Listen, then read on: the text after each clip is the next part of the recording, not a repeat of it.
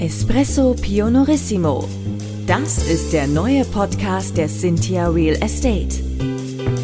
Mein Name ist Ilka Grunewold. Mein Name ist Jochen Prinz. Guten Tag und herzlich willkommen. Espresso Pionorissimo. Beleben bahnbrechender Pioniergeist in knackiger Form. Das ist dabei das Motto unseres Podcasts. Espresso Pionorissimo.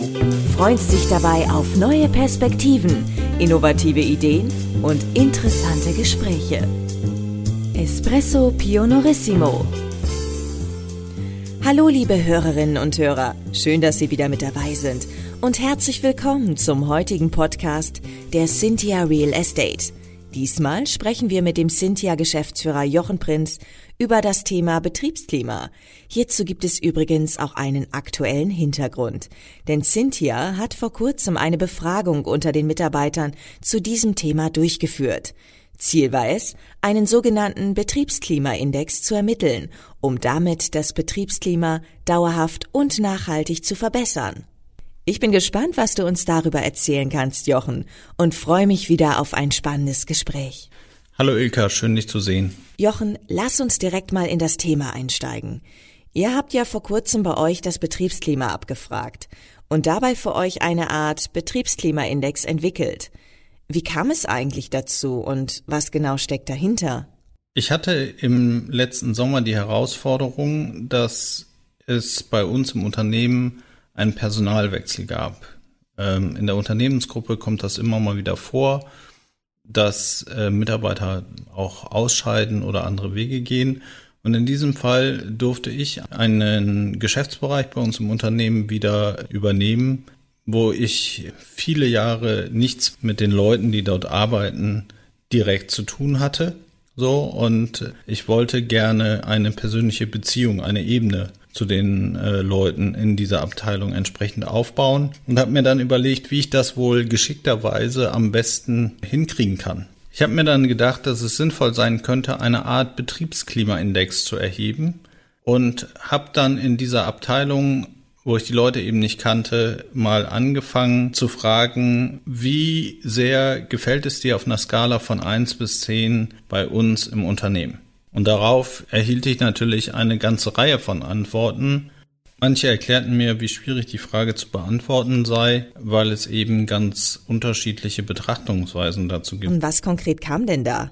Zum einen sagen die Leute, dass es Gründe der Zusammenarbeit zwischen den Kolleginnen und Kollegen gibt, die für sie positiv sind. Natürlich die Corona-Pandemie als solches eher als schwer empfunden wurde im Sommer letzten Jahres und dass äh, manche äh, Dinge, die früher, als wir noch alle im Büro waren, nicht so in der Gänze äh, die große Wichtigkeit hatten, natürlich mit der zunehmenden Homeoffice-Tätigkeit viel mehr an Bedeutung zugenommen haben.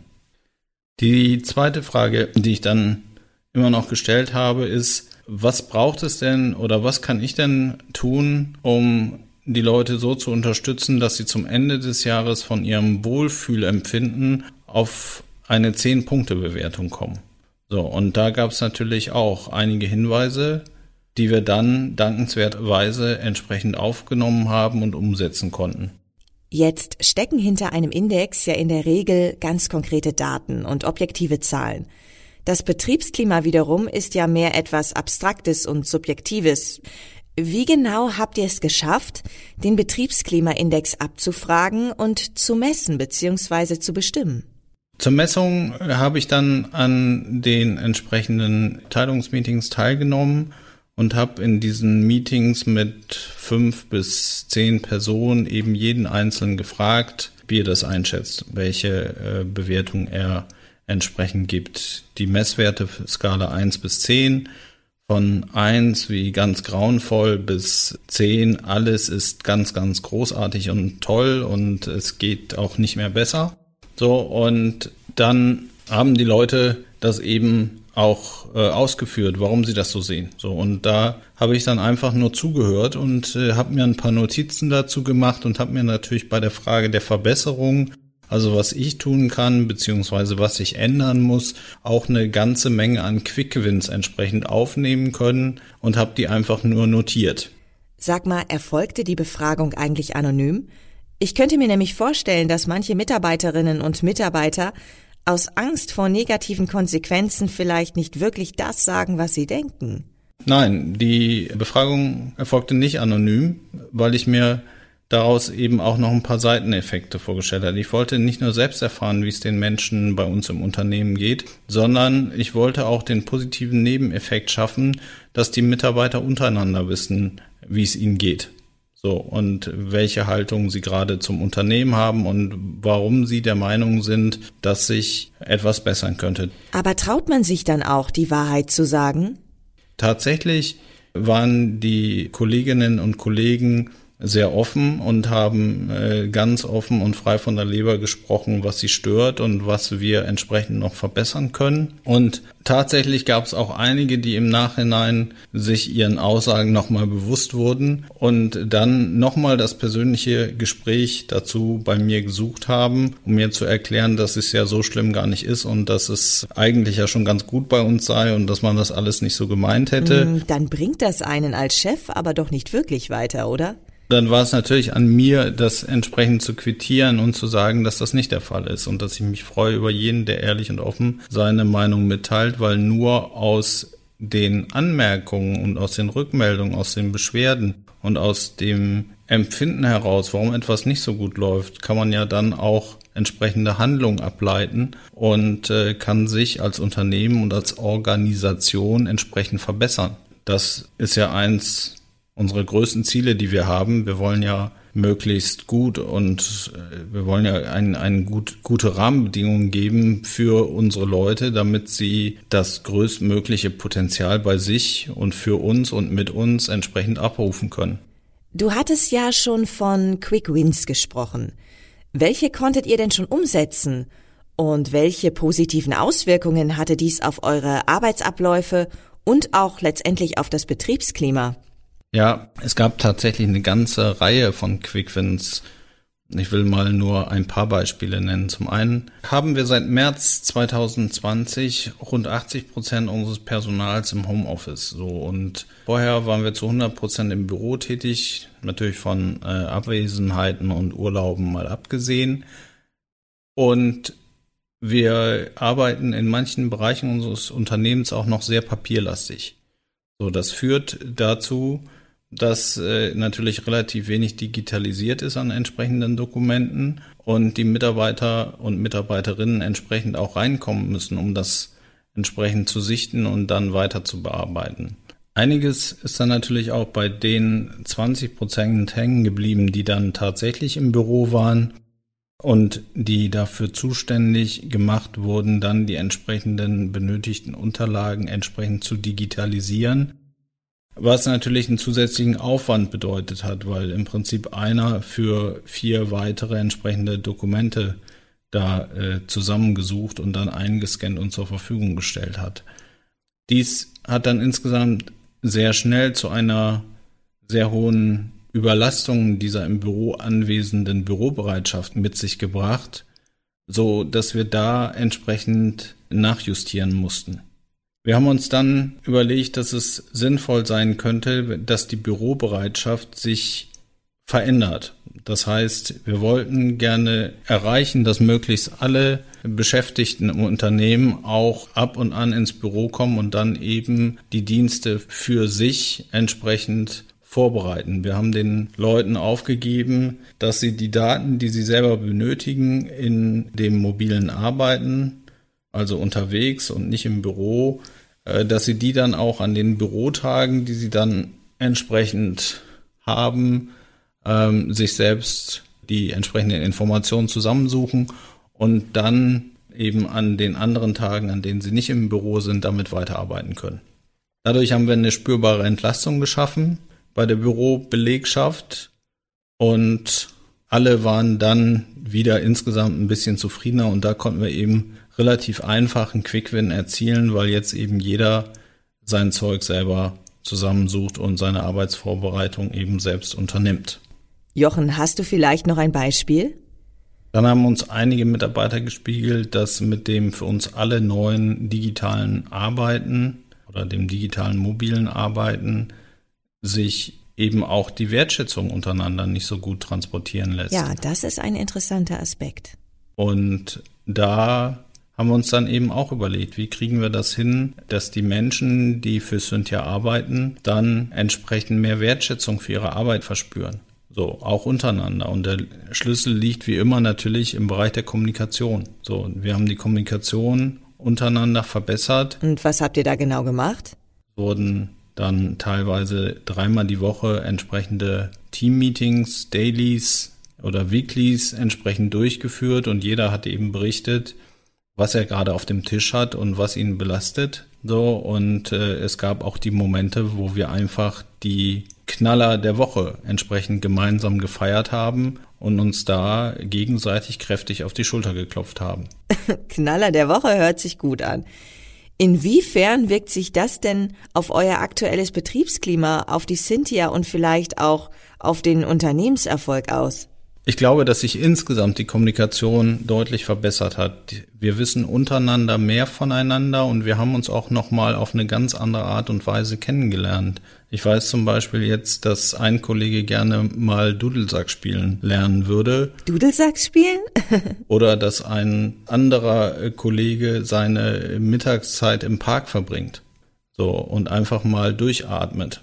Und ich glaube, dass in einem Präsenzumfeld das gar nicht immer alles so in dieser Weise möglich ist und dass dafür immer der entsprechende Raum ist, das von jedem Einzelnen zu wissen und voneinander und übereinander zu wissen, wie geht's mir eigentlich gerade. So, und das ist ein ganz wichtiger Punkt, den wir natürlich alle achten müssen, dass wir uns gegenseitig auch ein Stück weit mitnehmen und uns auch zu irgendwelchen digitalen Kaffeeverabredungen einfach mal so zum Klönen treffen. So, und uns austauschen und einfach mal wieder mit in die Welt des anderen mit abholen, weil die persönlichen Treffen, die werden wollen noch eine Weile ausbleiben. Und wir haben ja auch gerade mit der Corona-Pandemie große Vorteile, weil wir viel flexibler unterwegs sind und äh, unseren Arbeitsalltag viel flexibler gestalten können, als wir das vorher konnten. Und deshalb muss man, glaube ich, auch einfach mal die positiven Dinge sehen, die wir alle dazugelernt haben und den großen Schritt, den wir alle nach vorne machen, von Tag zu Tag. Und das funktioniert ganz wunderbar.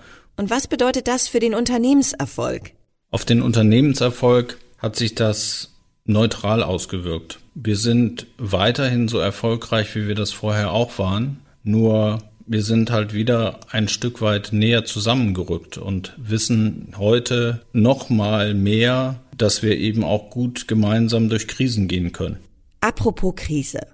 Jetzt gibt es ja auch Unternehmen, bei denen es intern untereinander ganz schön kriselt.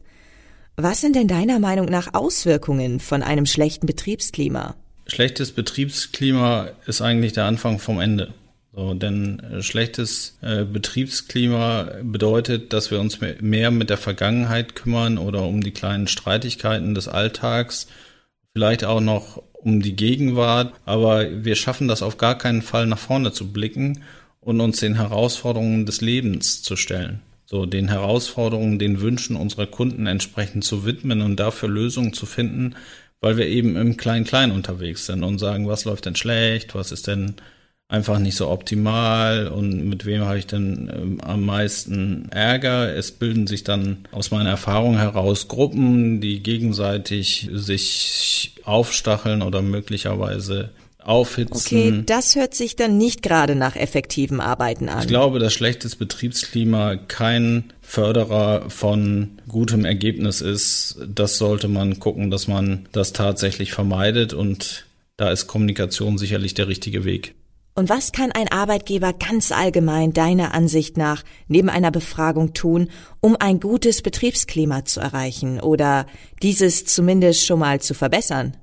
Ein Arbeitgeber kann eine ganze Menge tun. Das erste ist mal Fragen, und zwar die richtigen Fragen zu stellen und zu bohren, bis man den Mangel erkannt hat. Und dann braucht es eigentlich nur noch zuhören und notieren und die Dinge, die leicht umzusetzen sind, sofort umzusetzen und die Dinge, die etwas länger brauchen, vielleicht nochmal zu diskutieren und dann umzusetzen und gemeinsam unter allen Beteiligten zu Lösungen zu kommen. Darüber hinaus braucht es einfach, glaube ich, auch den unbedingten Willen von allen, dass man eben wieder zu einem guten Betriebsklima zurückkommen möchte, wenn es mal nicht so gut läuft. So und da sind wir, glaube ich, alle angehalten. Und ich fange bei solchen Tendenzen immer erstmal bei mir an und frage mich, was kann ich denn verbessern? Was kann ich denn verbessern und wie kann ich denn mein Team dabei unterstützen, dass wir in Summe ein gutes Betriebsklima erreichen? So, und dann frage ich eben auch, was kann ich tun? Das ist aus meiner Sicht dann auch schon, ja, schon weit mehr als die halbe Miete. Denn durch Rückmeldung und Aktion und Verbesserung stimmt man eben darauf ein, ein gutes Betriebsklima zu haben. Jetzt haben wir aber die ganze Zeit nur über den Arbeitgeber gesprochen. Kann denn auch der Arbeitnehmer dazu beitragen, das Betriebsklima zu verbessern?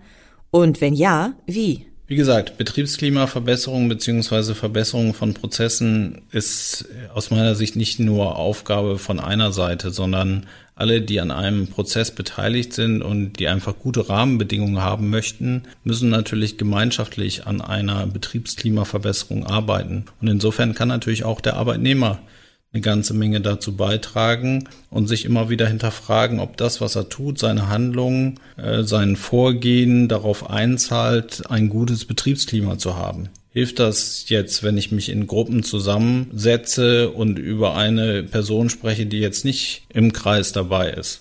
Bringt das positives Betriebsklima, wenn diese eine Person über Umwege das mitbekommt, dass über sie gesprochen wird? So, und das muss man sich halt immer wieder überlegen, ob die Handlungen, die man ableitet und die Gespräche, die man indirekt und nicht offen miteinander führt, eben auf ein gutes Betriebsklima einführen. Und wenn das jedes Mal gegeben ist und wenn die Antwort auf die Frage zahlt mein Verhalten auf ein positives Betriebsklima ein, immer ja bedeutet, dann ist auch da von der Seite der Arbeitnehmer schon mehr als die halbe Miete getan. Und dann wird das auch klappen.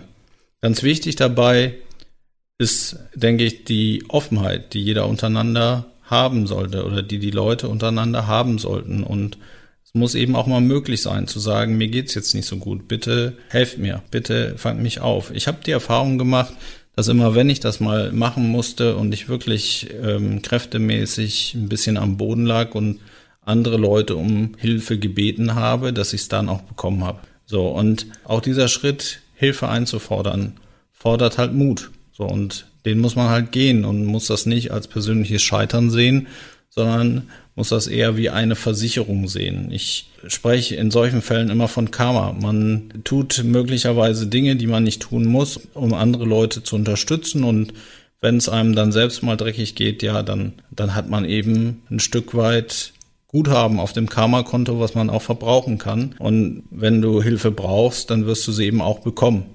Ja, das mit dem Karma-Konto ist auch hier ein passender Vergleich und eine Sache, auf die beide Seiten einzahlen können. Wie ich sehe, hat sich bei euch ja dann in Sachen Betriebsklimaindex eine Menge getan. Ich denke, da seid ihr schon auf dem richtigen Weg. Sicherlich könnten wir noch eine ganze Weile über das Thema sprechen, aber unsere Zeit ist leider um. Jochen, ich bedanke mich auch diesmal wieder für ein aufschlussreiches Gespräch und freue mich schon auf das nächste Mal. Ja, Ilka, da gebe ich dir wirklich recht. Das ist und bleibt auch in der Zukunft ein sehr interessantes und spannendes Thema. Mir hat es auf jeden Fall wieder sehr viel Spaß gemacht, mit dir zu sprechen. Und ich frage mich, ob es nicht mal sinnvoll wäre, dass ich dir ein paar Fragen stelle. Naja, vielleicht machen wir da mal eine Podcast-Folge draus, dass ich dir ein paar Fragen stelle und du mir dann tolle Antworten darauf geben darfst. Was meinst du? Eine interessante Idee, Jochen. Und ja, warum eigentlich nicht? So ein Rollentausch wäre sicherlich mal ein reizvoller Perspektivenwechsel. Na, dann bin ich mal gespannt auf deine Fragen, Jochen. Super, das hört sich total prima an, Ilka. Dann lass uns das doch so machen. Lass uns mal überlegen, ob wir nicht einmal die Rollen tauschen. Bis ganz bald. Wie hat es Ihnen gefallen? Haben Sie Fragen, Kritik oder Anregungen zu unserem Podcast? Dann freuen wir uns auf Ihr Feedback. Schicken Sie uns einfach eine E-Mail an podcast@cynthia.de. Espresso Pionorissimo. Weitere Infos finden Sie entweder in unseren Show Notes oder auf www.cynthia.de slash podcast. Bis bald!